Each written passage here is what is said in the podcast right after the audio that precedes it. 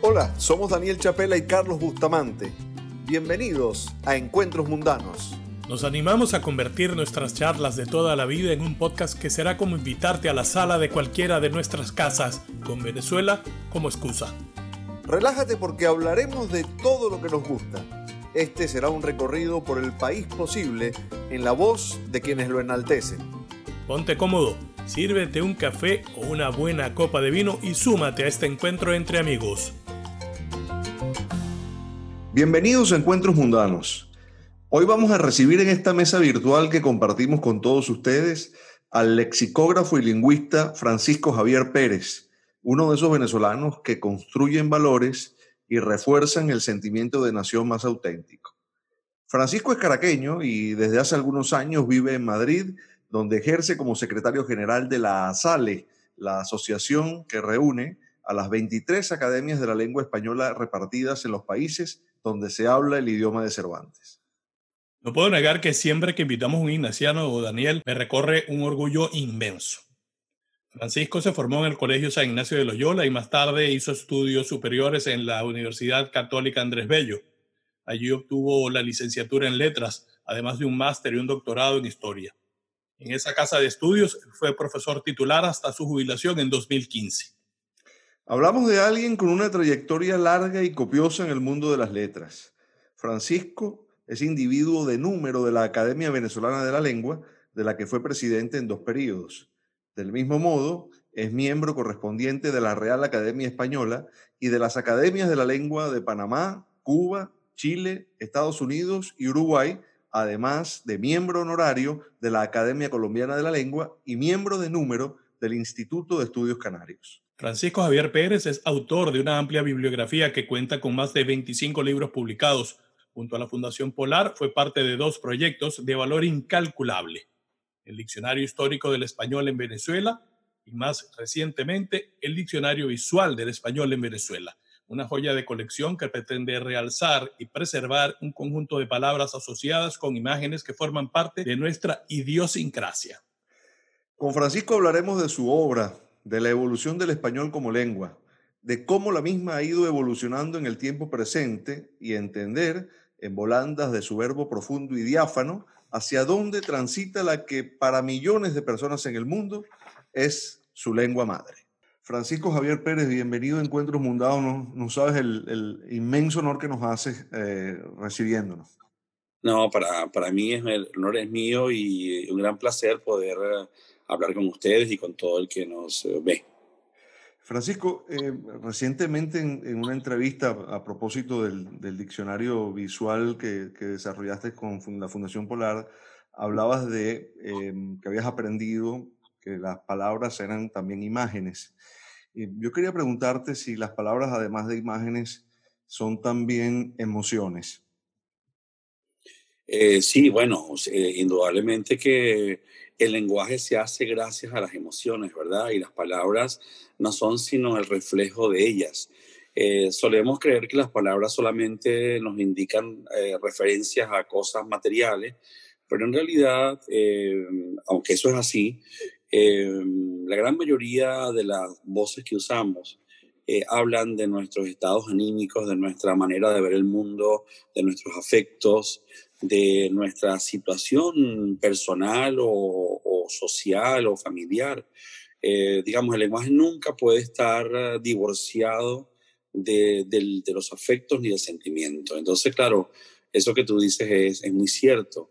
Son imágenes porque construyen, nos dibujan realidades, pero también son esos eh, ánimos preciosos que vienen de la sensibilidad, porque eso es finalmente lo que nos hace humanos, ¿verdad? Y el lenguaje, a, mi juicio, aunque otro podrá discutirlo, eh, es, es lo más humano que tenemos.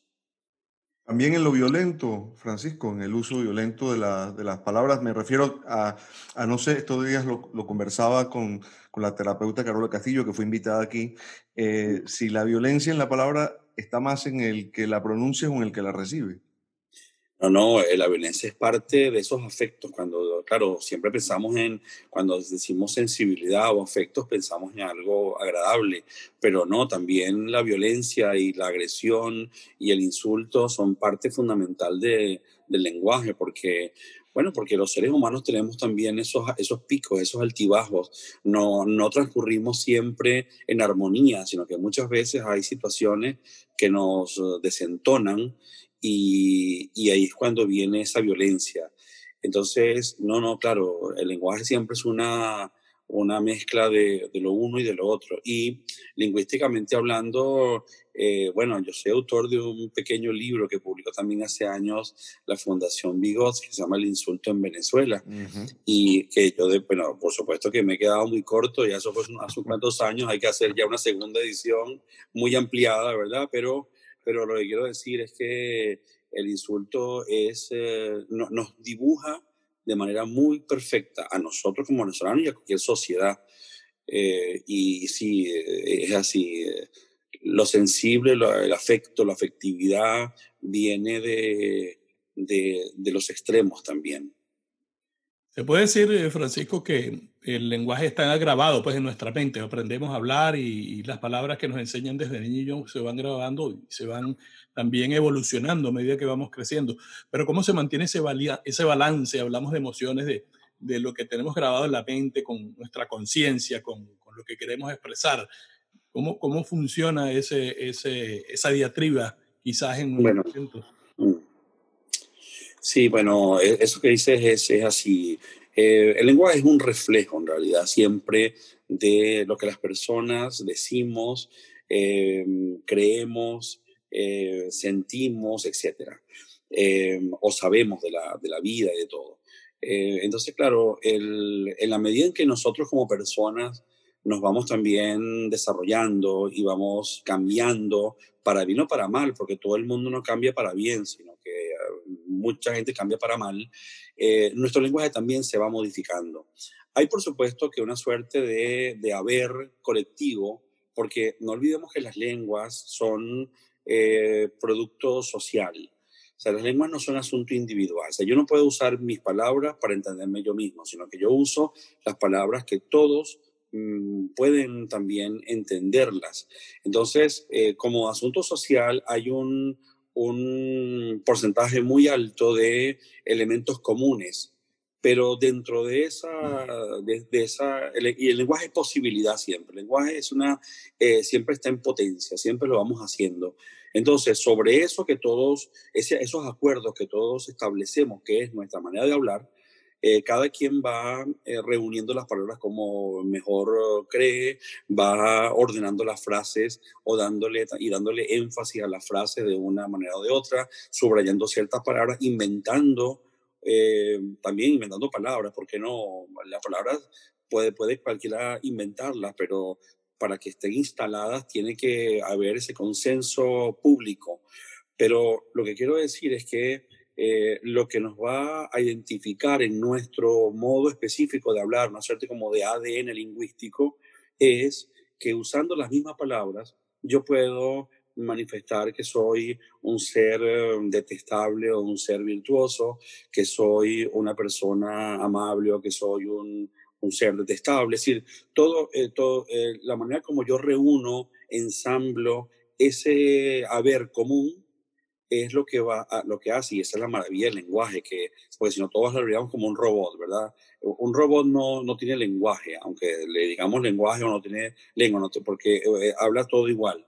En cambio bueno al menos los de ahora. En cambio eh, cuando eh, el, ser humano no es un robot porque con las mismas palabras puedo construir ánimos diferentes reflejar cosas distintas querer decir cosas diferentes eh, ¿Dónde y, en, qué momento, eh, Francisco, está el español como lengua? Mira, yo creo que el español, a pesar de que todo lo, que, lo que se vincula, o al menos desde una perspectiva con el mundo hispánico, eh, está teñido de esa, de esa siempre baja autoestima que tenemos todo, que tiene el ámbito hispánico en general. y, que, que al día de hoy me refiero, que hace siglos estaba al contrario dibujado como triunfalismo absoluto. Entonces, eh, y eso, eso, esto, esto lo, esta introducción la hago porque yo creo que la lengua española hoy pasa por unos momentos más felices. y, ¿Y por qué lo digo? Lo digo porque eh, el español ha ido creciendo en la medida, por supuesto, que también crece la población eh, eh, de origen español o hispánico, vamos a decirlo así, tanto en España como en Hispanoamérica y en otras regiones del mundo donde se habla español como lengua madre, ha ido creciendo de una manera tal y, y, que asombran las cifras de la lengua española al día de hoy. dicho en términos redondos, Hoy en día hablan español casi 600 millones de personas y se habla en, cuatro continentes y se habla en veintitantas naciones. Eh, bueno, esto es algo realmente asombroso.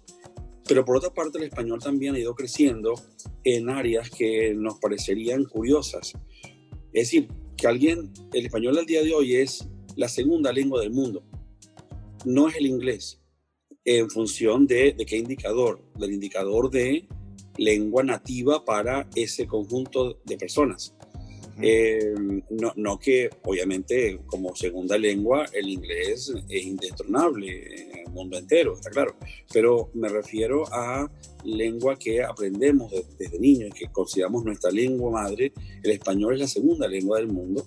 Entonces, claro, es una cifra tan preciosa, tan potente, tan em, significativa, que, que, quizá a veces no la, no la terminamos de comprender. Nos parece que, que no es así. Nos parece que es una cifra como un poco eh, inventada. Y, y, al contrario, en el último informe que presentó el Instituto Cervantes aquí en España, que hace siempre un, en su anuario un, sondeo maravilloso y muy científico y muy pormenorizado del lugar del español dentro del mundo.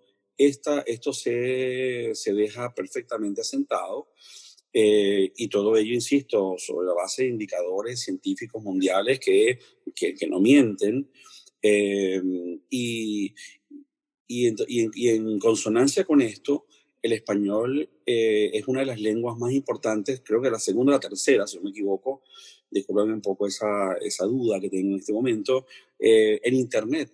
Es decir, segunda o tercera lengua en Internet. Eso, eso eh, igualmente resulta asombroso. Pero si pensamos que en nuestro ámbito hispanoamericano, para no salirnos de él, nuestros hijos, nuestros amigos, todo el mundo está permanentemente conectado, por la razón que sea. Esto te habla de, que esta cifra es auténticamente cierta. Entonces, eh, yo creo que el español pasa por un momento maravilloso en cuanto a estas cifras, ¿verdad? Después están las otras lecturas de la lengua, que son, bueno, pero cada, cada vez hablamos peor, cada vez eh, usamos un lenguaje más pobre, es decir, esa, es otra, otra lectura de esta situación. La anterior es lectura de lo comunicacional, es decir, quiénes tienen hoy al español como lengua fundamental en sus vidas, pues 600 millones de personas. Bien porque eh, eh, la hayan eh, aprendido en sus casas de niño, porque las lenguas, las lenguas finalmente se aprenden, ¿verdad? Se aprenden, la aprendemos sin darnos cuenta cuando somos muy chiquitos y nos empiezan a hablar español. Si nos hablaran en chino, leemos chino, pero no, nos hablan en español y hablamos español. Entonces digo, em, ¿qué pasa con la lectura, vamos a decir, normativa de la lengua, que es la otra?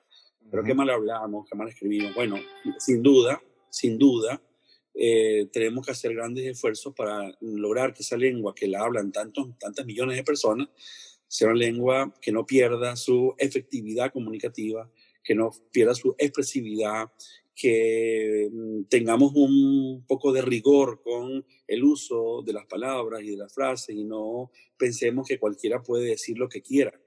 Como comentaba yo antes, eh, nadie habla una lengua para él solo hablamos una lengua para los demás. Entonces, eh, en, esa, en la medida en que respetemos eso, vamos a poder hacer una mejor lengua porque la hacemos para todos, no para mí. Porque imagínate que cada quien hablara una lengua para él solo, posiblemente no hablaríamos nada, pero si, hablarí, si habláramos, eh, diríamos lo que nos, lo que no, quisiéramos. Pues. Entonces, al contrario, una lengua es ese haber común que todos tenemos. Entonces, yo, yo diría, frente a las lecturas derrotistas del español, que debemos ser un poco más rigurosos, quienes, los hablantes mismos, eh, al momento de hablar y al momento de escribir. Y aquí hago entonces una, una distinción entre el español hablado y español escrito. El español hablado es una lengua, obviamente, eh, efectiva, una lengua eh, dinámica, una lengua en donde tenemos una variabilidad maravillosa, si podemos decir lo mismo de, de 20 formas distintas. Eh, sin, sin, sin perder la esencia de lo que decimos. Otras lenguas no tienen esta, esta facultad y son lenguas más, más tiesas, más, más encorsetadas, lo que queramos, como queramos decirlo. Pero, por otra parte, y, eso ocurre, este fenómeno ocurre en el lenguaje, en la lengua oral, porque es eso, es, es, es nuestro reflejo más inmediato. Las lenguas son siempre orales, comenzaron siendo orales, después se escriben. Pero claro, cuando hablamos de la lengua escrita, pensamos en ese español que eh, a veces se escribe muy mal, porque se escribe con, y no me refiero solamente a errores ortográficos, a faltas de, puntuación, eh, de acentuación, todo este tipo de cosas, sino a que lo que escribimos no tiene garra. Lo que escribimos es, es, eh, está, es mediocre. Entonces, ahí es donde viene nuestra, nuestra participación como hablantes y como usuarios de una lengua que es tan rica y tan maravillosa y que ha producido una literatura eh, fascinante desde siempre, que respetarla y significa eh, tratar de escribir cada vez mejor, entendiendo por escribir mejor, como decía antes, no poner solamente eh, las letras y los acentos y todo esto, no, sino que eso que escribo tenga sentido, tenga, como decía, que no sea aburrido, que tenga garra, que tenga vida finalmente. Al hilo de esto, eh, Francisco, para, para no, no, perder el tema, eh, ¿hay alguna forma o existe un diagnóstico desde, desde la mirada venezolana de este aspecto de la normativa hacia una mirada más latinoamericana y, global, entendiendo todos los países que hablan español? Me refiero a la pobreza o a la riqueza en el uso del español. Bueno, nosotros en Venezuela hemos tenido, como sabemos, grandes filólogos, grandes estudiosos del lenguaje, y cada uno de ellos en su momento ha dado un diagnóstico, básicamente vinculando nuestro mal hablar, digámoslo así, con nuestros deterioros educativos, eh, cosa que yo no siempre estoy de acuerdo con nuestros deterioros educativos, me refiero. Hay mm, eh, lo bueno y lo malo reunido, pero no siempre todo es tan malo como también siempre decimos. Eh, entonces, claro, me, estoy pensando en Ángel Rosenberg, estoy pensando en Cadenas, estoy pensando en, muchos autores, escritores o, filólogos que dedicaron algunos libros para, para hacer este diagnóstico que comentamos. Pero, y entonces siempre, eh, o, o, en, el, en, la conciencia colectiva de, nuestro, de nuestra manera de hablar en Venezuela, siempre pensamos que hablamos mal. Y también ese es un grave error. Eh, yo creo que en Venezuela hay personas que hablan mal, que eso es otra cosa, también los hay en España, en cualquier parte, pero no es que nosotros hablemos mal, un mal español. Yo creo que hablamos un español y, no es una casualidad, y, lo digo con gran, eh, con gran orgullo por una parte, pero también con gran, eh, asentando nombres fundamentales. Es decir, no es, no es casual que en la Venezuela del siglo XIX Venezuela pudiera exhibir a Andrés Bello, a Rafael María Baral, a Julio Calcaño, por poner tres nombres nada más, los tres estudiosos fundamentales de la lengua, eh, y que en el siglo XX, como mencionaba, por no salirnos de, una lista mínima, Lisandro Alvarado, eh, Ángel Rosenblatt, eh, por, por solamente nombrar esos, esos dos hitos fundamentales de nuestra manera de, de, entender la lengua y de comprender nuestro español. Entonces, yo no creo que esto sea una casualidad, sino al contrario, Venezuela es un país de filólogos, un país de grandes lexicógrafos, de grandes gramáticos, por eso mismo, porque nuestra manera de hablar español siempre fue virtuosa, siempre fue fundamental, pero tenemos en nuestra conciencia el, hecho de creer que hablamos mal y siempre se repite como un ritornelo que es, por supuesto, que insoportable porque es falso, es decir que en Colombia se habla mejor español. Y eso también obedece a esto que es también natural, de que dos países hermanos, dos países que están unidos, que son limítrofes, que son fronterizos, que comparten una historia común muy estrecha, entonces siempre rivalizan. Entonces está la idea de que en, en Venezuela se habla mal español y en Colombia bien. Eso obviamente no es cierto. Yo diría exactamente lo mismo para Colombia como lo diría para cualquier país, para España. Es decir, en, en los países se habla un buen español, aunque haya personas que hablen mal español. Pero siempre se repite eso. Y, y ocurre, por ejemplo, en, en, España mismo. En España mismo, en las distintas zonas de la geografía lingüística española, siempre se dice, bueno, que los que hablan español mejor en, España son los nacidos en Valladolid, que es una ciudad, como sabemos, importante, la, capital de, la, de Castilla y León, y eso obviamente pues no es así. Se, se, se habla un magnífico español de personas de que han nacido en cualquier parte de España, eh, y eso no determina, o sea, la geografía y no determina hablar bien o hablar mal. Entonces, eh, yo creo que hay que un poco ir modificando esos criterios y simplemente insistir en que el español venezolano, que es un español caribeño fundamentalmente, aunque por supuesto tenemos una, un área de influencia andina muy importante, pero básicamente nuestro español es caribeño, es decir, un español que se conecta con las hablas del Caribe, que son cuáles, que son Cuba, Puerto Rico, República Dominicana, la costa atlántica de Colombia, eh, y, eh, parte de Centroamérica, parte del Golfo de México. Bueno, eh, esa, esa, es, ese es un enclave lingüístico y dialectal muy importante dentro de la lengua española.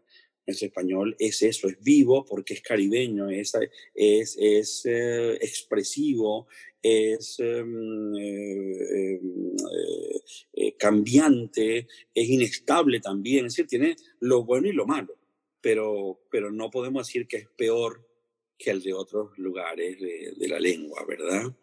Yo quería también incorporar aquí en este tema, Francisco, el asunto de la apropiación de los términos, ¿no? Porque para nosotros que estamos afuera, cuando conversamos con personas de otras nacionalidades, pero de la misma lengua, ¿verdad? De la misma habla española, eh, siempre tenemos esa competencia, ¿no? No, arepa es un término nuestro, ¿no? Eh, es nuestro, dicen los colombianos, ¿no? ¿Cómo se da ese proceso pues, de apropiación de, de terminología? ¿Cómo, ¿Cómo evoluciona ese, ese asunto?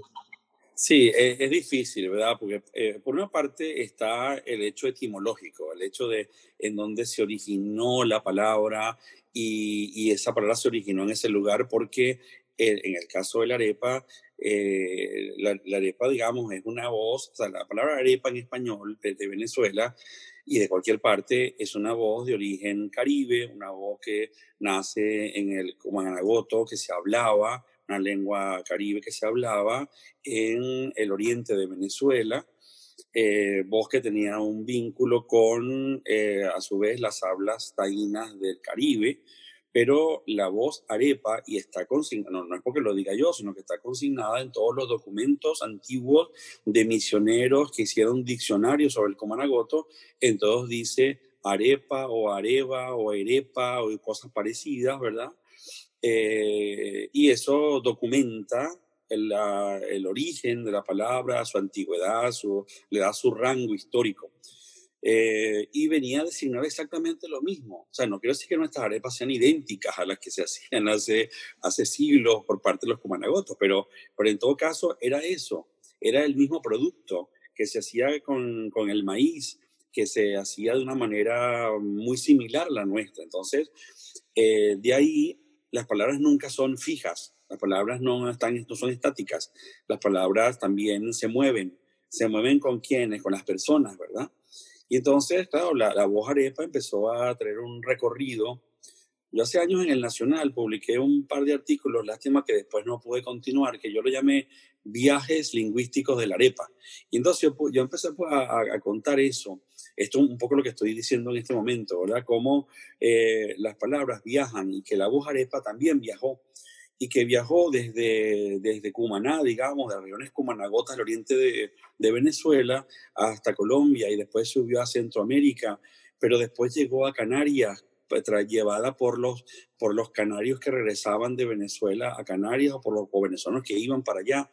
Y, y, y, y la, la, arepa sigue viajando. Ahora la arepa ha llegado a Madrid, ha llegado a Madrid, no eh, voy a decir que a lo mejor es totalmente inexacto, pero, porque, porque ya estaba, pero, digamos, por la Fundación Polar que ha hecho aquí, bueno, y esto es una cuña totalmente gratuita, de la, que no me, de la que no me beneficio ni siquiera con una arepa, ¿verdad? Eh, ha, montado una gran fábrica aquí en Madrid en donde eh, quizá desde aquí a unos años, en toda mesa española, va a haber arepas y entonces saldrá cualquier día un español eh, súper castizo a decir que la arepa es española. Y eso es maravilloso. Y eso es maravilloso, ¿entiendes?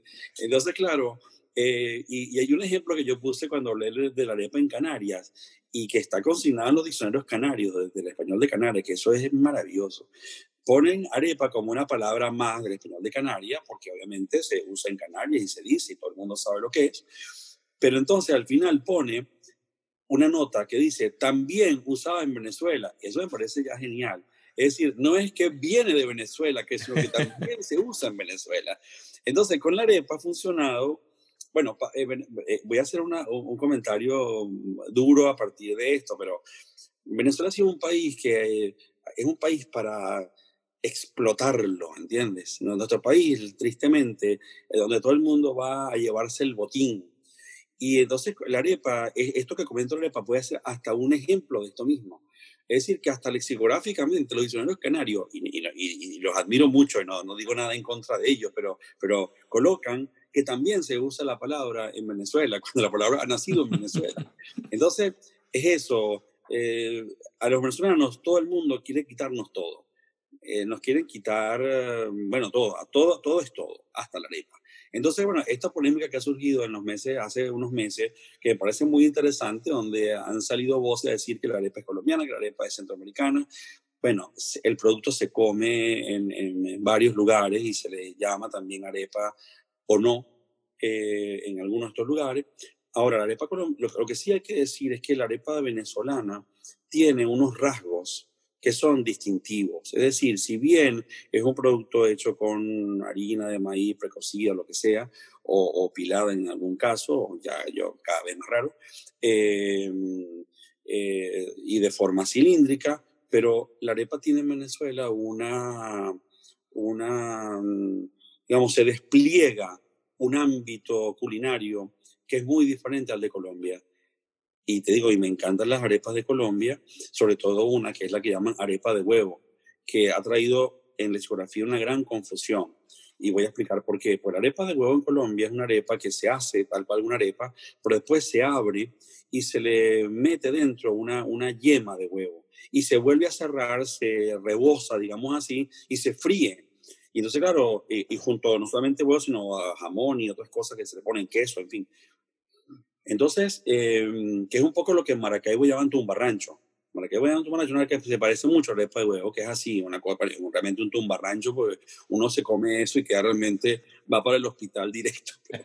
Pero, pero, pero digo, entonces, eso trae una gran confusión en la psicografía, porque uno lee el diccionario de la academia y dice, eh, arepa, eh, pone así como tortilla, que no es una tortilla, pero tortilla cilíndrica de maíz que lleva tal y tal y huevo. Y claro, en Venezuela uno dice, pero no, pero es que la arepa no lleva huevo. Eh, es decir, pero ahí está la confusión con la arepa de huevo colombiana. Entonces, hay una fusión rara entre las dos definiciones, los dos tipos de arepa, que ha generado esta pequeña confusión. Eh, que no es lo que muchas amas de casa nuestras hacen, que a la masa de la arepa ponerle una yema de huevo para que sepa mejor. Y eso no, no me refiero a eso, sino ese relleno con una arepa cruda, como eh, un huevo crudo, perdón, como conté hace, hace rato. Eh, bueno, finalmente yo creo que lo, que tiene valor de todo esto es que la arepa se impone, ¿verdad? El, nuestro producto, vamos a decir, estrella, sigue viajando y seguirá viajando y cualquier día tú te conseguirás en Londres y te dirán que la arepa es, londinense o en donde sea. Eh, en fin, y, bueno, que, qué maravilla que así sea. Qué maravilla. Me, parece eh, fascinante todo esto que nos cuentas sobre el viaje de la lengua y, pensaba en el tema de la diáspora venezolana, ¿no? Yo, yo mm. sé que esto es aplicable a, a, otros procesos migratorios de otros lugares, pero quería referirme en concreto a la diáspora venezolana, ¿no? Que, cómo este viaje en el que nosotros estamos llevando eh, cultura, eh, palabras, en este caso a, otros países de, habla española, y cómo a su vez eh, estamos asimilando también otro tipo de vocabulario que además necesitamos eh, para, manejar los mismos códigos que los locales. ¿no? Y pienso esto en, el largo plazo, ¿no? Cómo puede llegar a transformar eso que llamamos el español que se habla en Venezuela, entendiendo a, esa diáspora no sé si, si volviendo al país o estableciéndose en otro lugar. Sí, eso, digamos, ha pasado muchas veces en la historia de las lenguas, ¿verdad? Y de los países. Em, yo diría que lamentablemente, pues, cuando pensemos de aquí a unas cuantas décadas en el español de Venezuela, habrá que considerar ambas modalidades. Habrá un español de Venezuela de los que siguen estando en Venezuela y, dándole a nuestra lengua desde allá eh, una, una manera específica, y los que, vamos a decir, estamos fuera del país, que, que en este caso son muchísimos, ¿verdad? Y por eso tu pregunta tiene una gran importancia eh, estamos, tenemos un conocimiento nostálgico de nuestro español venezolano, ¿verdad? Y lo seguimos usando y entre nosotros, cuando estamos reunidos fuera, nos entendemos perfectamente, pero que eh, ese español nostálgico nuestro va a ir poco a poco quedando, quedando atrás, quedando atrás en el sentido de que el español que se está haciendo de, en, in situ en Venezuela va a seguir siendo la modalidad, la variante eh, a considerar. Pensemos, por ejemplo, en español de Cuba. El español de Cuba, ¿cuál es hoy? El, el, que hablan los cubanos que están en Cuba o los que hablan los cubanos que están en Miami. Entonces, claro, el español de los cubanos que están en Cuba es finalmente el español de Cuba. Y el otro es un español también cubano, pero que está eh, vamos a decir enriquecido para no decir adulterado, ¿verdad? Porque la palabra adulterado es muy fea, decir enriquecido, y creo, que es una riqueza siempre con, con otras influencias. Eh, por, lo que, lo que tú muy bien explicaste hace un instante, es decir, tenemos que conversar y hablar con los hablantes español de otros lugares. Y lugares, en el caso, por ejemplo, de Miami, que es tan diversa la paleta, que claro, te exige muchísimo pero lo mismo ocurre, y, así ocurre en muchos otros lugares, ¿verdad? Que hay que abrir, entonces terminamos hablando una suerte de español neutro, que tampoco existe, un español más bien yo diría que es em, eh, simple, desleído, simplificado, para que todo el mundo nos entienda. Y solamente cuando estamos en, con gente que sabemos que nos van a entender, decimos nuestras palabras de manera muy libre. Aunque hay casos interesantes, voy a poner un caso de un escritor venezolano que vive en España hace muchos años, se llama Carlos Chirino, que fue, fue alumno mío en la Universidad Católica hace muchos años, un notable eh, escritor y está muy asimilado, tiene veintipico años aquí en España, y él sigue usando, cuando habla con españoles, que es lo más curioso, palabras venezolanas, y le dice, no, eh, eh, ¿cuánto cuesta esto? Tres bolos. Y, es un poco curioso porque, claro, aquí estos señores y esta gente dirá, bueno, ¿y este de qué me está hablando? Pero y, así usa, dice patilla, y no, dice, no dice tráigame un zumo de sandía, sino tráigame un jugo de patilla, y cosas así. Entonces, claro, bueno, son casos un poco extremos y lo digo más bien como un reconocimiento a Juan Carlos Chirinos, pero, pero quiero decir, eh, lo que hacemos es eso, eh, simplificar nuestra manera venezolana de hablar o cualquier española de hablar y usamos esa neutralidad que no es otra cosa que no decir nada que tenga visos de, de nacionalidad. Y eso también es bastante raro, es una forma anómala. Entonces, el español de Venezuela siempre va a seguir siendo, quiero decir entonces, el español que se hace estando en Venezuela, que no quiere decir nosotros vamos a hablar un español marciano, no, pero, pero vamos a hablar un español venezolano que está ahí adormecido y muchas de esas voces van a seguir usándose y otras no posiblemente otras van a dejar de usarse y cuando uno diga, cuando regrese uno a Caracas en algún momento, donde sea, y diga alguna de esas palabras, van a decir, ah, pero este señor es un poco anciano, un poco, o, perdió eso, ya no se usa aquí hace, hace 20 años. Y eso es normal, porque, porque las lenguas siempre van cambiando. Son, las lenguas no son estáticas, gracias a Dios, sino que siempre van modificándose y va modificándose como enriqueciéndose. Eh, eso que yo siempre he dicho que las lenguas avanzan sobre los deterioros creemos que se está deteriorando la lengua y en realidad lo que está es cambiando.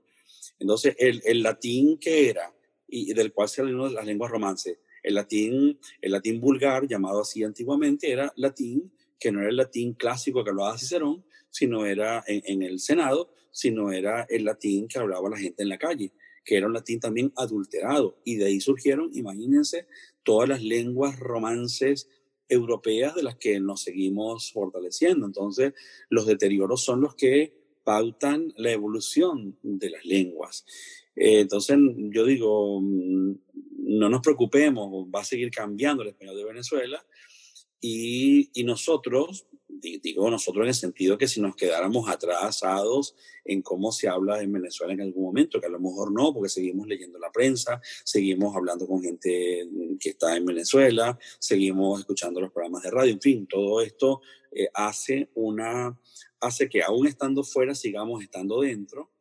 Eh, bueno, pero, pero indudablemente que nuestra manera se va a quedar un poco un poco mm, como fosilizada, aunque no me gusta tampoco esa palabra, pero un poco quieta, vamos a decir ahí, por un tiempo.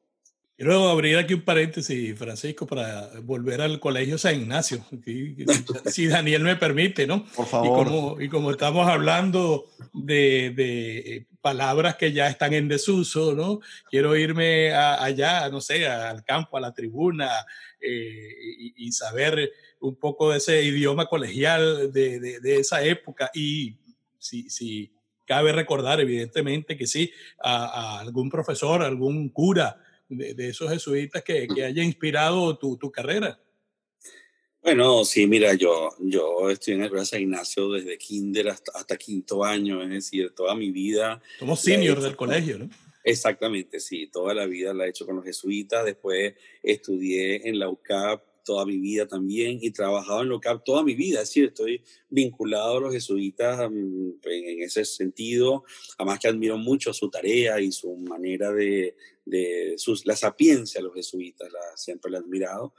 Entonces, bueno, en el caso del colegio, bueno, yo siempre digo, y a lo mejor tú, tú me corregirás o, o, dirás que es así como estoy contando, que, que quizás nuestros mejores años, aunque esto también es un lugar común, pero pero es verdad, este, por eso lo digo, eh, son los años del colegio, es porque uno vivía con esa gimnasia de una muy, muy activa, muy, muy comprometida, era, era algo que tú llegabas, bueno, en mis tiempos había el, el horario no corrido, sino todo el día estábamos en el colegio, entonces, claro, eh, uno estaba, uno, su vida era el colegio.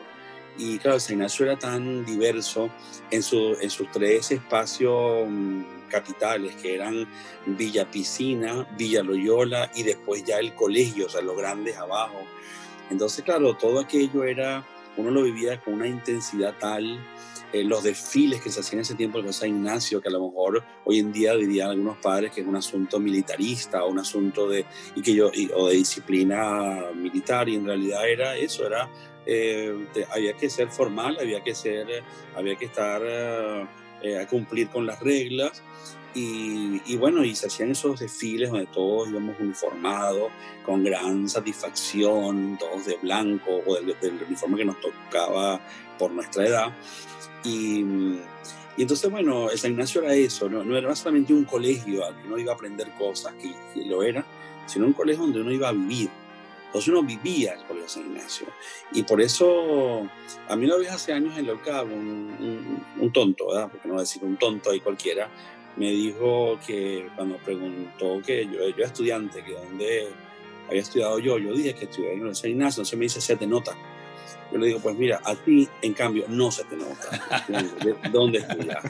Entonces, bueno, eh, eh, eh, eso es un poco, ¿verdad? Lo, lo que estoy diciendo con el Colegio Ignacio, que te, te, deja una marca, una marca positiva, eh, de la que uno se alimenta mucho. Y, y, y, sí, de verdad, yo tengo magníficos recuerdos. Y, y bueno, no sé, hablando de lo, de lo más férreo de aquellos años, el, el padre Moreta, Claro. Moreta, que era, bueno, uno de los, de los nombres capitales de, de un jesuita de, de, de, ese rigor, ¿verdad? Era capellán militar, ¿no? Era, pues era, capellán militar, claro, que uno, uno como niño le tenía miedo simplemente, pero después uno decía, oye, pero es que el padre Moreta tenía razón, es que era la única manera de, de, llevar un colegio que tenía en cada curso cinco secciones, que era una barbaridad para ese tiempo, era un montón de gente, era de esa manera. Después también el otro día me estaba acordando del padre Galdo, porque vi, vi, vi en Twitter una foto del padre Galdo, que es el padre excursionista, el padre del CEL, y de verdad que qué, maravilla de, obra la del padre Galdo, ¿verdad? Toda la vida subiendo las montañas y, y haciendo excursiones con, con, los niños del colegio y qué, qué, buen proyecto, ¿verdad? Además que pues, siempre dicen que el padre Galdo tiene hoy noventa y pico de años, tú no lo crees, porque es que eh, parece que tuviera 20 años menos o 30 años menos en lo que tiene. Una hoja de té por el padre Perico Galdos. Una, dos y tres.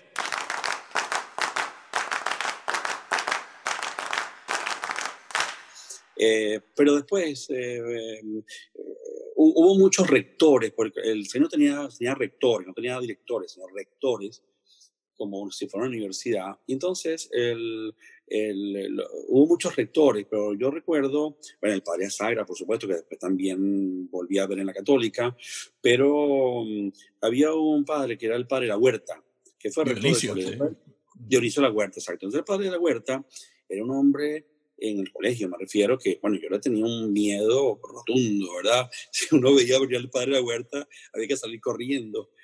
Y después, en la católica, hablando de esto mismo, con, con curas de allá, me decían, no, si el padre Huerta, ese hombre es un amor de Dios, es la persona más dulce. Y, y entonces eso, la visión de que tenemos como niños del colegio, que era siempre una, visión hacia los curas de respeto y de miedo muchas veces, en realidad era una manera que tenían los jesuitas de, San Ignacio de, hacernos entender que la disciplina es fundamental para la vida y que el orden no, no, te lo puedes saltar y de que si haces algo mal te recibes un castigo, como también recibes un premio cuando haces algo bueno.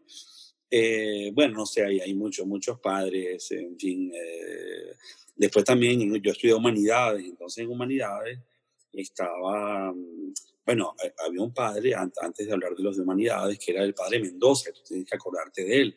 Padre Mendoza, que era, eh, era curioso porque él era, aunque había ya muchos jesuitas venezolanos, pero en su tiempo él fue como de los primeros, vamos a decir así, jesuitas venezolanos que tenían cargos de figuración así tan importantes, porque él era el director de estudio del colegio.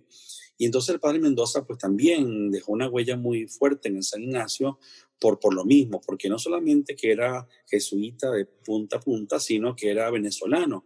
Y entonces, porque eh, entonces se, quitaba un poco esa idea que en nuestro tiempo era así de que todos los jesuitas eran españoles o eran vascos, porque efectivamente la gran mayoría lo era. Em, y después, bueno, ya en humanidades, el padre Salvatierra, que también después lo tuve en, letras en la UCAP, porque era de letras, pues también, de alguna manera, yo, yo no voy a decir que estudié letras por el padre Salvatierra, pero, pero sí, el padre Salvatierra era, es decir, uno en el colegio, aún siendo, aún en bachillerato, que te llegara el profesor de la materia con dos libros escritos por él y te, y te y aludía como contenidos de la clase, sus propios libros, era para nosotros también un motivo de especial como, como orgullo. Es decir, nuestro profesor era autor de, de libros, ¿verdad? No es que era un repetidor de los libros de nosotros. Ese era el caso del padre Salvatierra. Eh, y bueno, y muchos otros, el padre Anduesa también, que, que, en Humanidades fue también un ser un ser maravilloso. Eh, algunos de ellos ya han fallecido, otros no, ¿verdad? Eh, y, y, bueno, ya, ya te digo, los mejores recuerdos para mí, yo, yo llevo al San Ignacio como te pasará a ti, nos pasa a casi todos en el corazón, porque el San Ignacio es, em, eh, es la primera piedra, ¿verdad? La primera piedra que, que aparece en nuestra eh, personalidad, en nuestra constitución, es lo que queremos finalmente hacer y ser en nuestras vidas bueno, e, e, esto parece ya un programa dedicado a la, bueno, pero, Y teníamos que hacer ese, ese paréntesis. Yo tengo, yo tengo que agregar aquí, pues, que, por ejemplo, eh, el padre Galdo, que tú lo nombraste, pues, y su obra dentro del Centro Excursionista Loyola tiene hasta incluso un glosario eh, de, de, términos que se usan en las excursiones y sus canciones o las canciones que, que, que se dedican a él o las que se cantan en las excursiones son también un un dechado de, de, virtuosismo eh, en el vocabulario. En mi caso, yo fui de la banda de guerra y ahí ah, estábamos, imagínate tú, con, eh, con Benito Ascune, eh, fue nuestro, nuestro asesor durante todo el tiempo que yo estuve en la banda. y evidentemente que, que, eso te queda forjado para toda la vida.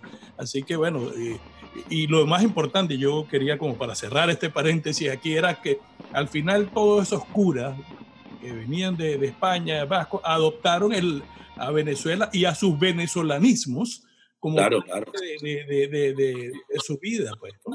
Y ahí, y ahí está. ¿no? Eso es muy bonito eso que dice, porque es verdad, y se sienten venezolanos, porque son venezolanos, ¿verdad? No porque se sientan, porque son venezolanos. Sí. Y eh, yo te, te, tengo amistad con varios mm, jesuitas de la católica, sobre todo el padre del rey, que es un, uno de mis grandes amigos y maestros. Y el padre del rey, él cuando viene a España, que viene ahora, ahora casi nunca, pero que venía antes con más frecuencia a congresos y eso, apenas estaba lo, lo, que duraba el Congreso. No quería estar ni un día más aquí. Y yo le decía, pero padre, ¿por qué tienen que regresar tan pronto? Que es una semana. No, no, yo me voy a Caracas porque tengo mi, mis asuntos allá en Caracas. Es decir, el, el, el, se hicieron tan venezolanos, son tan venezolanos que, que el estar, el estar para ellos es fundamental, estar en los lugares. Y, y sí, es de verdad un aprendizaje y un modelaje es lo que tienen los jesuitas, un modelaje que lo van haciendo de manera tan inteligente que uno ni cuenta se da. Uno se da cuenta de esto cuando pasan los años, cuando uno ya es mayor y dice, sí, efectivamente esto es de los jesuitas. Y eso me parece que es la, una magnífica acción educativa, ¿verdad? No darte cuenta que te están formando y haciendo de una manera determinada eh, y, y, logran, logrando ese objetivo y no esa manera tan burda que tienen eh, en, en, otras eh, tradiciones educativas, que es que tú te das cuenta que te están adoctrinando. En el caso de los jesuitas, eso no existe, la palabra adoctrinamiento no existe, existe convicción. Si quieres hacerlo, hazlo, y si no, pues no lo hagas.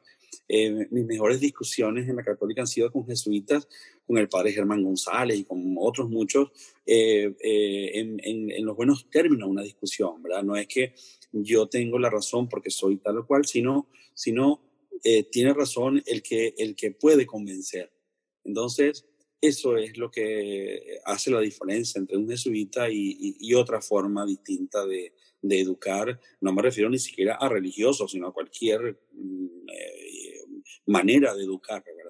Yo quería ahora entrar en un tema, no sé si más escabroso, ¿no? Eh, relacionado con esto de la, de la, de la neolengua o de, del uso que hace el poder de la lengua y concretamente a nuestro caso, ¿no? Al caso, al caso venezolano. Entendiendo que también la, la palabra, el uso de la palabra te, te, te lleva a, a construir eh, una, una, imagen de país, una imagen de, de lo que te rodea. Eh, ¿Cómo, ¿Cómo, evalúas eso, Francisco, esa transformación que ha traído el poder en nuestro país en el último tiempo? Sí, bueno, la neolengua, quizás lo primero que hay que decir es que es parte de la ideología, es un recurso ideológico. Entonces, como tal, es, es manipulador o manipulatorio. Es decir, la lengua se inventa, se van inventando, o sea, no, no es que nace hecha de punta a punta, sino que se va inventando. Es un recurso en realidad la neolengua no es que es una lengua, sino es un recurso lingüístico que desde la ideología se va eh, usando para convencer, para cambiarle la mentalidad a las personas, para hacer que las personas piensen y hagan lo que el poder quiere que piensen y hagan. Eh, así funciona la, la, neolengua. No es que hay una lengua establecida de, de, de, desde el comienzo, sino que se va, se va haciendo.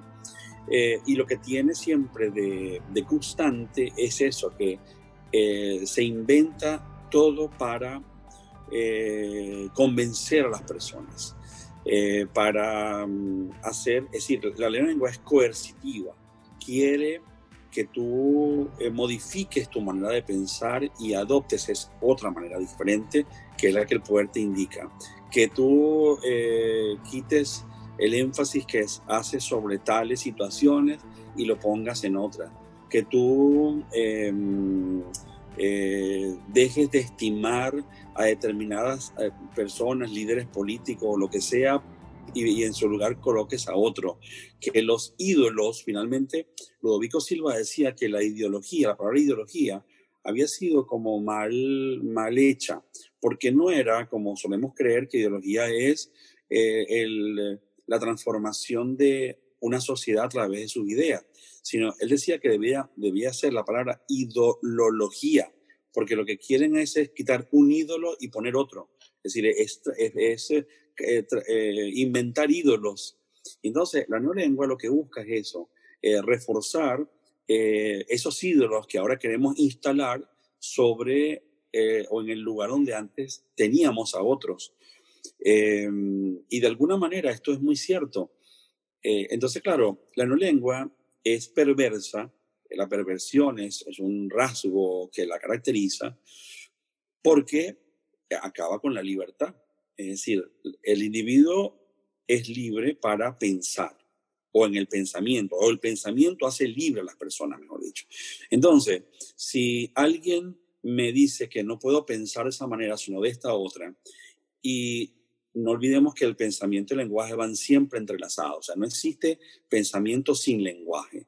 Entonces, al yo eh, castigar el pensamiento cambiando una palabra y colocando otra, yo estoy, bueno, logrando el objetivo mayúsculo que es hacer que esa persona deje de pensar simplemente.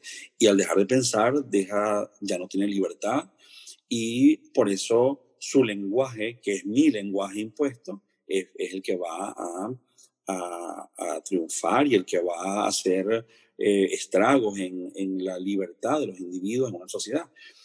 Eh, casos concretos en Venezuela. Por ejemplo, que se tomó a risa, porque muchas veces nosotros en Venezuela, quizás porque porque e, el humor es como un elemento que, que, siempre está con nosotros, ¿verdad? Y no sé si es constitutivo, pero siempre está con nosotros.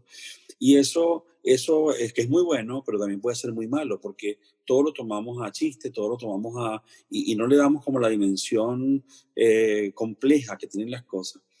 Cuando el, el, cuando el chavismo empezó a hablar de los escuálidos, eh, usando una palabra, como sabemos, de manera muy libre y, para designar una cosa que no era lo que es. Bueno, ¿qué, qué ocurrió? Que muchas personas que eran em, contrarias al chavismo empezaron a llamarse ellos mismos escuálidos. Entonces, bueno, ese es el triunfo de la lengua. Yo invento una palabra para calificarte, tú la haces tuya y tú mismo te autocalificas de esa manera, perfecto. Entonces, eso es, un recurso neolingüístico. Eh, pero, pero la neolengua, y, y, si pensamos un poquito en el caso venezolano, que es el caso que tenemos nosotros más fresco y es un caso bastante interesante también, por otra parte, en este sentido, eh, ¿qué, ¿qué, hace? En los primeros momentos del chavismo, ¿qué hace el chavismo? Cambiar nombres cambiarle el nombre a las cosas, cambiarle el nombre al país, cambiarle el nombre a los estados, cambiarle el nombre a las calles, cambiarle el nombre a los cargos, cambiarle el nombre a todo.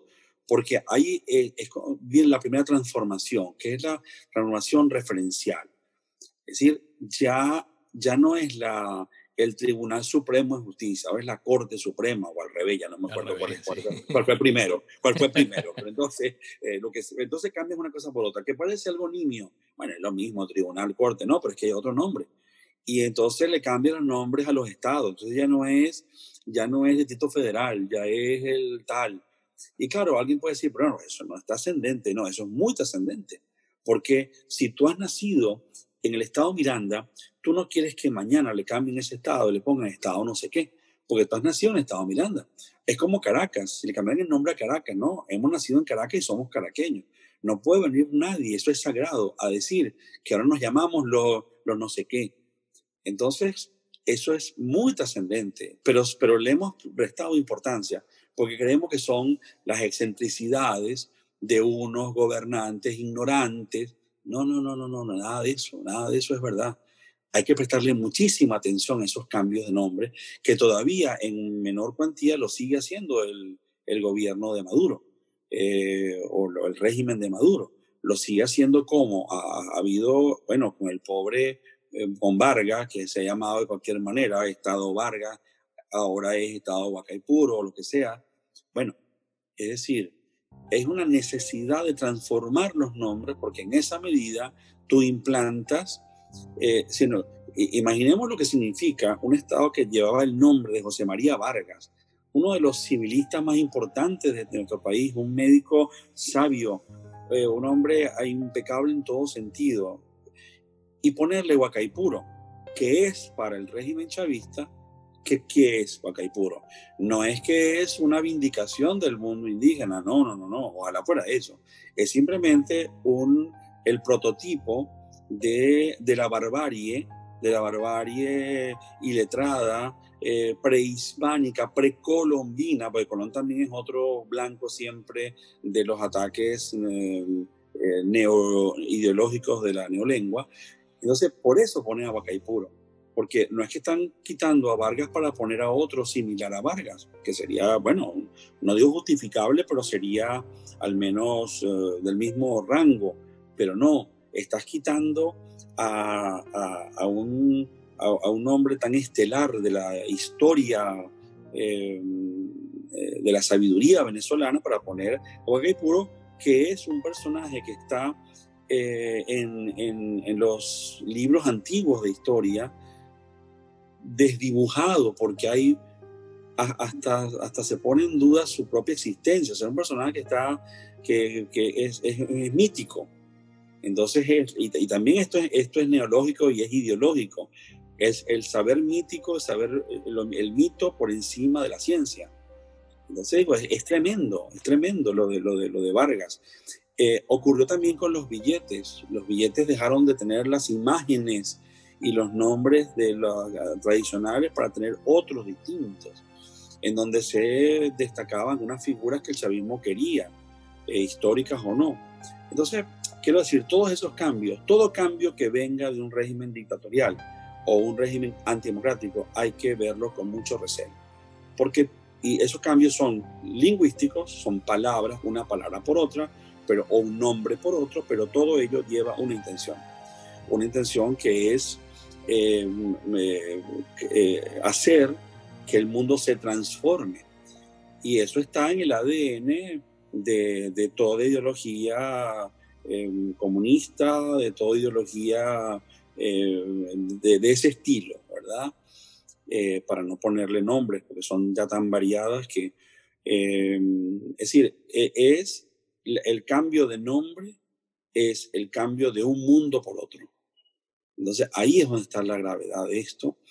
y así por esa vía se ha transformado la historia de Venezuela, en donde en los manuales, claro, decimos, bueno, pero es que la historia es la historia y no puede modificarse. Al contrario, la historia es tan frágil que puede alterarse. ¿Y cómo se altera? Diciéndole a los niños desde que son niños que eh, Colón era un ser detestable y que tal, lo que sea, lo que tengan que decir. Cuando nosotros llamamos historia, la figura de Colón es una figura preciosa. Colón era el que bueno, se hablaba del descubrimiento de América, que decir eso hoy en día es casi un crimen, ¿verdad? De esta perspectiva, decir que América fue descubierta, cuando en realidad es una gran metáfora. Es una gran metáfora. Es como decir, vamos al descubrimiento del planeta Marte. No es que Marte no existiera, pero lo estamos descubriendo para nosotros. El descubrimiento de América es eh, una palabra que habla de la ignorancia de Europa hacia América y no como se ha querido ver que es que Europa, la, la sabia, la tal, descubre a los ignorantes. Es al revés.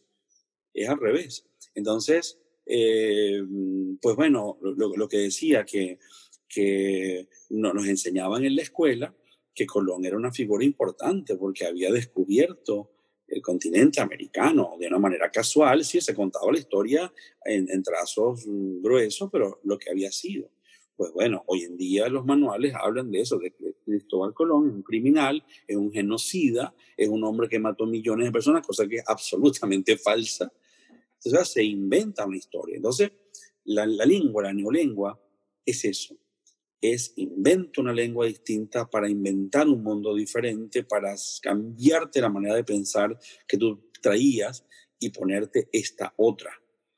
Eh, y es gravísimo, es gravísimo, y, digamos, no, pretendo hacer aquí, porque sería largo, eh, un, recuento exhaustivo de todas las, las intervenciones que el chavismo ha querido hacer eh, neolingüísticamente sobre el país, pero son muchísimas. Como decía, del cambio del nombre del propio país. Imagínense lo que significa tocar el nombre de un país. Em, y, eh, y después eh, los nombres de todo el aparato oficial del país. Y finalmente, cada una de las campañas, de las campañas políticas que emprende el chavismo, llevan un nombre y ese nombre es obviamente neolingüístico. Y ese nombre son metáforas, algunas más ridículas que otras, eso depende, ¿verdad?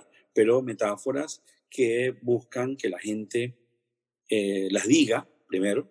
la, neolengua, perdón, se combate no diciéndola. Curiosamente, digamos, una lengua, se, eh, una lengua muere cuando no se usa, cuando no se dice. Entonces, lo que no hay que hacer con la lengua es decirla y por eso cuando los, los, gente de la oposición decía, yo soy escuálido, estaba fortaleciendo la neolengua. Había que no decirla. Y cuando los medios de comunicación, que son siempre actores fundamentales en todos estos procesos, la repiten una y otra vez ad infinitum, están fortaleciendo la neolengua. Aquí en España, por ejemplo, con todo este tema de las pandemias, que también llegó a otros países de Hispanoamérica, no sé si a Venezuela, ahí tengo, tengo mis dudas, pero no lo sé, el tema de la nueva normalidad. Es decir, se instala un término en español que se repite aquí en España hasta el cansancio, lo repetían cada cinco segundos tanto el presidente del gobierno como los ministros, como todos los personajes públicos, para decir que una vez que se eliminara la curva de contagio ya llegábamos a una nueva normalidad y eso, ¿qué cosa era? Nadie sabía ni siquiera lo que era. Y eso terminó siendo, al día de hoy, con las cifras tan altas de contagio que hay aquí en España, una suerte de, de, mal chiste, ¿verdad?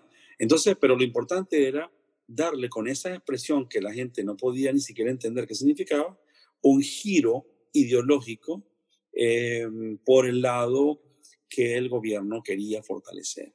Entonces, lo primero que no hay que hacer con cualquier elemento en el lingüístico es decirlo, porque en la medida en que se diga y se repita, y ahí entonces los medios de comunicación han cometido quizá ingenuamente el error de repetir, repetir, repetir este tipo de, fórmulas. Eh, Francisco, yo creo que una de las razones, eh, entre otras por las que nació este podcast, eh, tuvo que ver con este asunto de buscar otro tipo de relatos que se posicionaran eh, em, al, margen de esta narrativa oficial de la, que hemos hablado, ¿no? Y preparando esta conversación, te, escuché mm, hablar sobre aquello que se podía preservar y que no nos podían quitar. Y, te, te, voy a hablar de Andrés Bello, por ejemplo. ¿no? Si, si, si, Andrés Bello, entendiendo esto que hablábamos al principio, que la palabra es una imagen, si fuese una imagen para la venezolanidad, ¿cómo, cómo la describirías? Mira, eh, Andrés Bello es una figura muy maltratada en la historia de Venezuela, porque Andrés Bello, y también en la de Chile, obviamente, que son los dos países que han tenido a Bello como, como sus anclajes, eh, que es eh, hacer de Bello una estatua, es decir, el Bello momificado. Es un señor que era muy sabio, un señor que escribe unas cosas muy aburridas, un señor que al día de hoy no me dice nada. Y eso es, eh, nada más falso que todo eso en el caso de Bello, porque el pensamiento de Bello es un pensamiento muy moderno. Lo que pasa es que no se, no se lee, o sea, los que dicen esto no leen a Bello y prefieren repetir, repetir porque es más fácil, o sea, estudiar siempre es más difícil, estudiar es más complicado que repetir una de estas cosas que se siguen una y otra vez eh, insistiendo en ellas. Eh, entonces, claro, la figura de Bello, por eso es una figura muy maltratada eh, en general en la historia de, Venezuela, porque primero, bueno, desde el comienzo mismo de la independencia, Bello se lo llamó un, un, un traidor. Bello, Bello era funcionario de la corona cuando llega la independencia. Entonces, bueno, él, seguía eh, su trabajo, digámoslo así, y eso termina cuando va a Londres en la famosa expedición diplomática junto con Bolívar y López Méndez. Entonces, eh, pero, pero por, eso, por esa razón se le llamó a Bello que era un, un, traidor, había sido un traidor a la causa independentista, cosa que no era cierta. Si uno lee los poemas que Bello escribe en Londres, que son las dos silvas americanas, esos poemas están cautivados por la libertad del continente americano, han sido escritos por eso. Entonces, ¿cómo se puede pensar que una persona que eh, escribió esto eh, en, la casa de Miranda, eh, teniendo al lado a Bolívar, era un traidor a la causa de la independencia? Entonces, y así, y entonces Bello desde ese momento ha seguido siendo una figura maltratada en la historia de Venezuela. Y el maltrato está en eso, es una estatua que se pone ahí en un lugar, una estatua de un señor que, que no me dice nada, porque una estatua, por otra parte, la, estatua, la estatuaria bellista es, es, es, un poco, poco seductora, digamos así. No así la iconografía, hay retratos y hay, y la fotografía, porque Bello fue, eh, se nos han conservado fotografías muy interesantes del Bello ya anciano, que son, que son extraordinarias, porque es, es, es el hombre de verdad, el hombre de verdad junto a, a, su, a su esposa a, su segunda esposa, eh, dedicado al estudio. Entonces, yo diría que Bello es, es eso, tiene que, tenemos que rescatar a Bello en ese sentido. Él es un faro, es un faro de venezolanidad. Y no es ese señor muerto, esa, esa figura aburrida que han querido pintarnos. Eso es absolutamente falso. Entonces, eh, ¿y por qué ha sido esto así? Bueno, porque, como decía antes, es más fácil repetir y no estudiar. Y por otra parte, porque nos, eh, el país se ha como conformado con tener a Bello como el nombre de una avenida, el nombre de una plaza, el nombre de una universidad, lo, lo puedo decir con responsabilidad. Yo, yo, dirigí la Cátedra Andrés Bello de la Católica, que se fundó justamente para que en la propia Universidad Católica el pensamiento de Bello fuera estudiado de manera seria, porque los estudiantes de nuestra universidad salían egresados sin saber quién era Andrés Bello, que lo tenían en, el propio título eh, con el que se graduaban. Entonces digo, eh, e, eso, ese es el mal que ha, quejado a Venezuela con, con, Bello. Y, y, al contrario, yo, y estoy convencido y, y, estoy convencido por muchas razones, no solamente porque yo siempre admiré la figura de Bello en mi, en mi carrera de letras y, bueno, y como lingüista lo admiro mucho, sino porque también estuve muy cerca de dos bellistas, quizá muchos más, pero dos bellistas sobre todo muy importantes, que fueron Pedro Graces y Oscar Zambrano Urdaneta. Y yo recuerdo que don Oscar, cuando él me, que es autor de un libro maravilloso que habría que recomendar leer a todos los venezolanos, que se llama Verdades y Mentiras sobre Andrés Bello, que justamente habla de esto que estoy contando, ¿verdad? Verdades y Mentiras sobre Andrés Bello. Cuando se hizo la segunda edición, don Oscar me regaló su libro y me dijo que yo era el relevo del bellismo en Venezuela. Bueno, ese es un título que yo asumo por la euforia y el cariño de Don Oscar, pero en todo caso eh, es así. Eh, rescatar a Bello hoy significa seguirlo, estudiarlo en profundidad, pero también eh, entender que su pensamiento es fresco, es de esta mañana, y no lo digo por, por pasión, lo digo porque estoy convencido de ello. Entonces, bueno, nos falta eso. Y en Chile ha ocurrido más o menos lo mismo. En Chile no, no, no creamos que en Chile, eh, que, que a se le considera fundador de la nación chilena, mucho más que en el caso nuestro, pero, pero eh, en Chile es más o menos lo mismo. Ha apasionado una serie de figuras y estudiosos y grandes biógrafos de, de, de Bello, pero en, en, la gente, en la gente Bello no existe. Eh, entonces, bueno, y en el Chile que hemos visto efervescente de, esto, de, este, de estos últimos años, eh, eh, la, salvaje efervescencia del pueblo chileno, que siempre creíamos que era el pueblo más culto de América y toda aquella eh, historia, pues no hay tal. Es, una rabia, una rabia anidada ahí que es capaz eso de destruir el metro de Santiago y de hacer disparates de todo tipo. Bueno, en fin, entonces también para ese pueblo bello no significa nada, o significa muy poco. Entonces yo pienso que el rescate de estas figuras que son históricas, no, eso no es un asunto de erudición, es un asunto de, de que son nuestros modelos.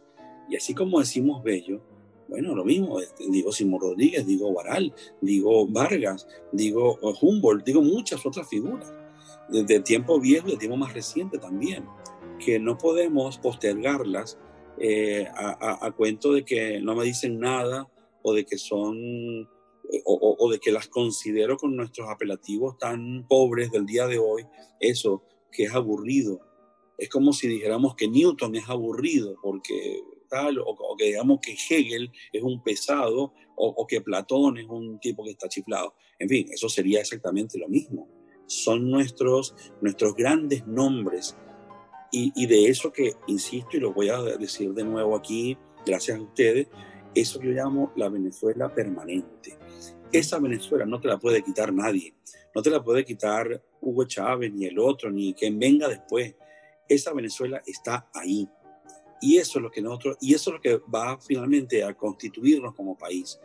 No es que le regalemos la arepa a los colombianos, ¿verdad? No, es que tengamos, es que, es que Andrés Bello es un haber venezolano conjunto con otras figuras, ¿verdad? No, estamos, digo bello porque estamos hablando de bello, pero me refiero a todo un ámbito de figuras importantísimas en la música, en la ciencia, en, la vida nacional, grandes.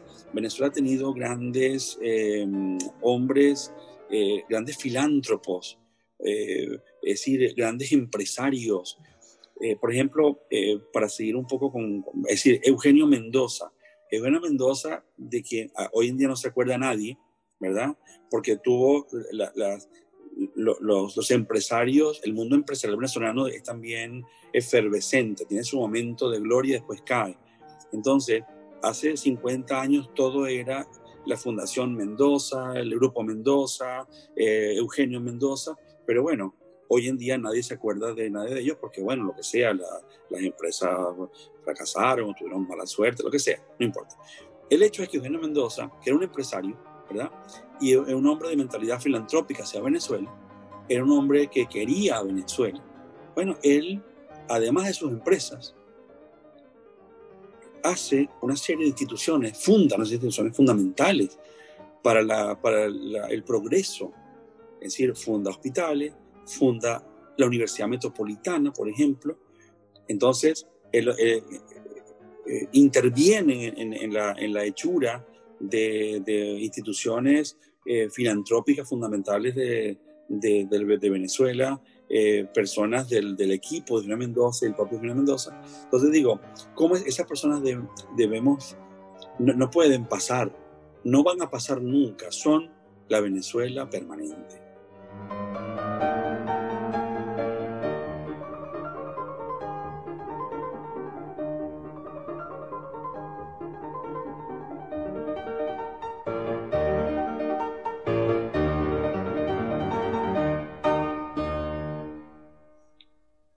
Sé si, si me estoy metiendo en un tema, ¿no? y sin conocer los gustos musicales quizás de Francisco, pero a mí me llama mucho la atención el asunto de la, del lenguaje, la composición musical, ¿no?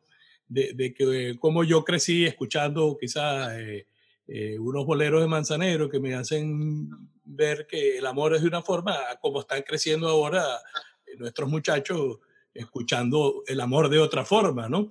Y, no sé, eh, eh, se me hace, y, Francisco nos podrá hablar de eso, de que eso también forma parte de este proceso de, de moldear una sociedad que no solamente es político, ¿no? sino también hay muchos otros factores que influyen en la sociedad y entre esos están nuestros músicos o los músicos.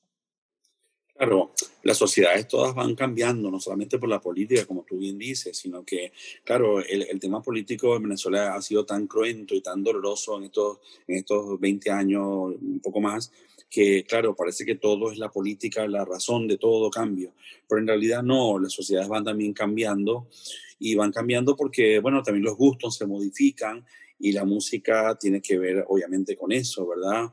Eh, eh, cada, cada tiempo tiene, o sea, yo, no criticaría el, el, tiempo musical de hoy para decir que era peor que el tiempo de, de, hace 20, 30 años, o de hace 40 o de hace 100. Yo creo que son distintos momentos. Eh, el arte y las artes en realidad tienen sentido en la medida en que se vinculan con su tiempo, con, su, con la sociedad que las ha producido. Entonces, bueno, aunque nos parezca a veces un tanto mm, sin sentido lo que nuestros hijos oyen, y, eh, como, pero bueno, es lo que ellos quieren, ¿verdad? el gusto es libre también, el gusto es una manifestación de libertad, entonces, eh, eh, sí, yo también considero que, que mm, hay siempre figuras que son tutelares, como tú decías, Armando Manzanero, o sea, está ahí, te podrá gustar más o menos, pero, pero tú sabes que es una, una referencia que está ahí eh, y, así muchas otras, en cualquier género de música, ¿verdad? Sea música eh, pop, sea música rock, sea música tal, la que sea, no importa el, el estilo. Hay, hay, nombres que son referenciales, son como, como grandes pilares que están siempre ahí.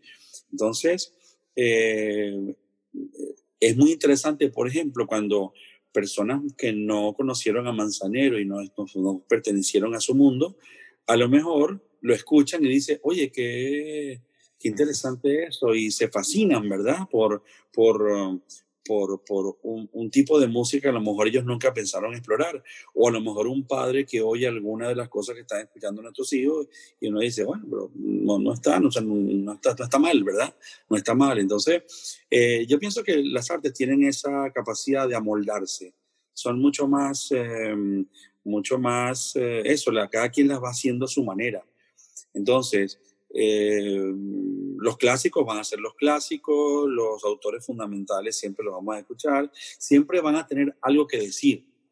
Yo, yo, yo creo que las figuras que se destacan, se destacan porque siempre van a encontrar algún, algún seguidor, algún fanático, alguien que diga que se conecte con ellas. Eh, y por eso eh, seguimos escuchando cosas que son muy viejas. El otro día me tropecé con una cosa que escuchaba mi papá, que era eh, ese trío mexicano que fue muy famoso, que era el trío Los Panchos.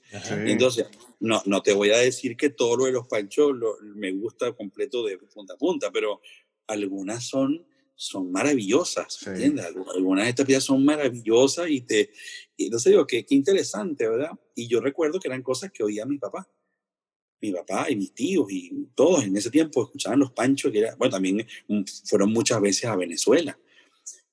Y entonces yo digo, oye, qué, qué interesante que yo en su tiempo decía que señores tan fastidiosos y nada, pude entrar en el, y ahora soy un fanático de la España, no mentira, no soy fanático, pero, eh, eh, pero sí me, sí me, me dijeron algo, pues, entonces, oye, eso, eso es interesante.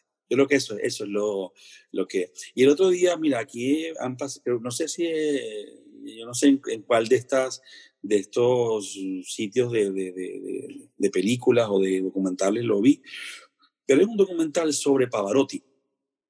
Es una cosa hermosísima que se hizo hace varios años, no, no es reciente, eh, que, donde está Pavarotti contando su vida, su vida que es una vida interesantísima, llena de altibajos, de, todo su amor por el, arte y por la música, y, y, donde hablan de, la, de sus tres mujeres y de sus hijos, es una cosa preciosa, de sus sufrimientos, de sus éxitos. Digo, yo estoy seguro que eso, ese documental lo ve alguien que no le guste para nada la ópera ni sepa nada de eso y dice, sí, le, le, le, llega al corazón, porque está tan bien hecho eh, que, y está, está tan, es, tan conmovedor, porque el, el, de este documental habla del triunfo de Pavarotti, pero termina con su, con su fracaso, digamos así, el fracaso de una vida que en los familiares es un desastre, tiene tres mujeres y no sé cuántos hijos, y los hijos han tenido enfermedades, y, y, bueno, en fin, una, una, bueno, lo que es la vida finalmente. Y entonces, y él que eh, empieza a ser criticado por sus colegas eh, cantantes de ópera súper célebres porque él se está haciendo como un cantante de rock. Entonces empieza, empieza a hacer conciertos, no, no, no, digo solamente de los tres tenores, sino empieza a hacer conciertos con otras figuras de rock, que Pavarotti y sus amigos, que si con Bono y con no sé quién. Entonces los ortodoxos de la ópera decían, bueno, este señor ya no, no pertenece a ese selecto grupo de los, de los que escuchan la ópera y los que cultivan la ópera. Y entonces, y él lo hacía porque ya eh, le quedaba estrecha, digamos así, la ópera, que era su arte. Y él quería llevarlo a, conciertos multitudinarios. Y bueno, es algo tan hermoso y tan conmovedor. Entonces, lo que quiero decir, que, que no hay nada en, en las artes, ni en la música menos, que sea eh, eh, siempre igual, que esté como establecido para siempre, sino que el, arte tiene esa capacidad de, tocarte el corazón. Entonces, eh, es como la literatura o la poesía. O sea, no importa si el poema lo escribió no sé quién hace cinco siglos, lo lees hoy y te dice, oye, eso, eso, ahí hay algo. Bueno, eso, eso sería mi, esa sería mi respuesta a ese magnífico, ese magnífico comentario que tú hacías. Bueno, Francisco, eh, estamos muy agradecidos con esta conversación. Em, yo estaba pensando en todo este asunto tan rico también y para el que haría falta otro programa seguramente el de la fraseología latinoamericana, ¿no? Y, y con esto de la arepa, pensaba en alguna conversación que he tenido con gente del mundo del deporte, ¿no? Cuando te dicen, bueno, Venezuela es un país beisbolero o ahora es más futbolero desde que la Vinotinto tomó todo ese auge. Yo, yo muchas veces digo, el día que nosotros, digamos, eh, eh, en una situación, por ejemplo, complicada, eh, estoy en 3 y 2 y, lo describamos con términos futboleros, a lo mejor en ese momento vamos a, vamos a ser un país futbolero, como pasa en Argentina, que te dicen una situación embarazosa o, eh, o, cuando, una, cuando una mujer tiene un embarazo no deseado, dicen que la embarazaron de penalti, ¿no? Creo que en España también lo, lo dicen. bueno, será, será seguramente motivo de otra charla, Francisco. Sí, seguro, claro. No, la fraseología es un mundo muy rico y, y no, eh, coincido contigo que somos un país de béisbol a mucha honra y eso no quiere decir que el fútbol no pueda crecer, pero sí, que no nos quiten las nueve arepas y que no nos quiten el, el estar en 3 y 2 y muchas otras. que no nos quiten el béisbol, que no nos quiten el béisbol y su grandes figuras. También el béisbol es un haber permanente de Venezuela. Muy agradecido, Francisco. ¿eh? No, para mí ha sido realmente, el placer es mío y la gratitud es mía, de verdad. Y los felicito por lo que están haciendo, que creo que, que es muy importante. Y muchas muchísimas gracias. gracias. Muchísimas gracias. Eh, a ustedes, de verdad, de, corazón a ustedes y nada, siguen adelante con, con esto que hacen que es tan valioso.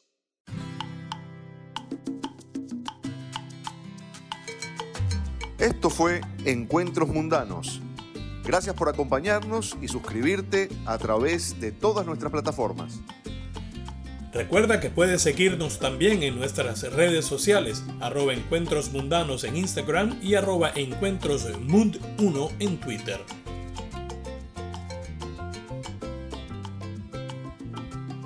Nos quedamos para la sobremesa. Abrazo inmenso y bien venezolano. Hasta que un nuevo encuentro nos reúna.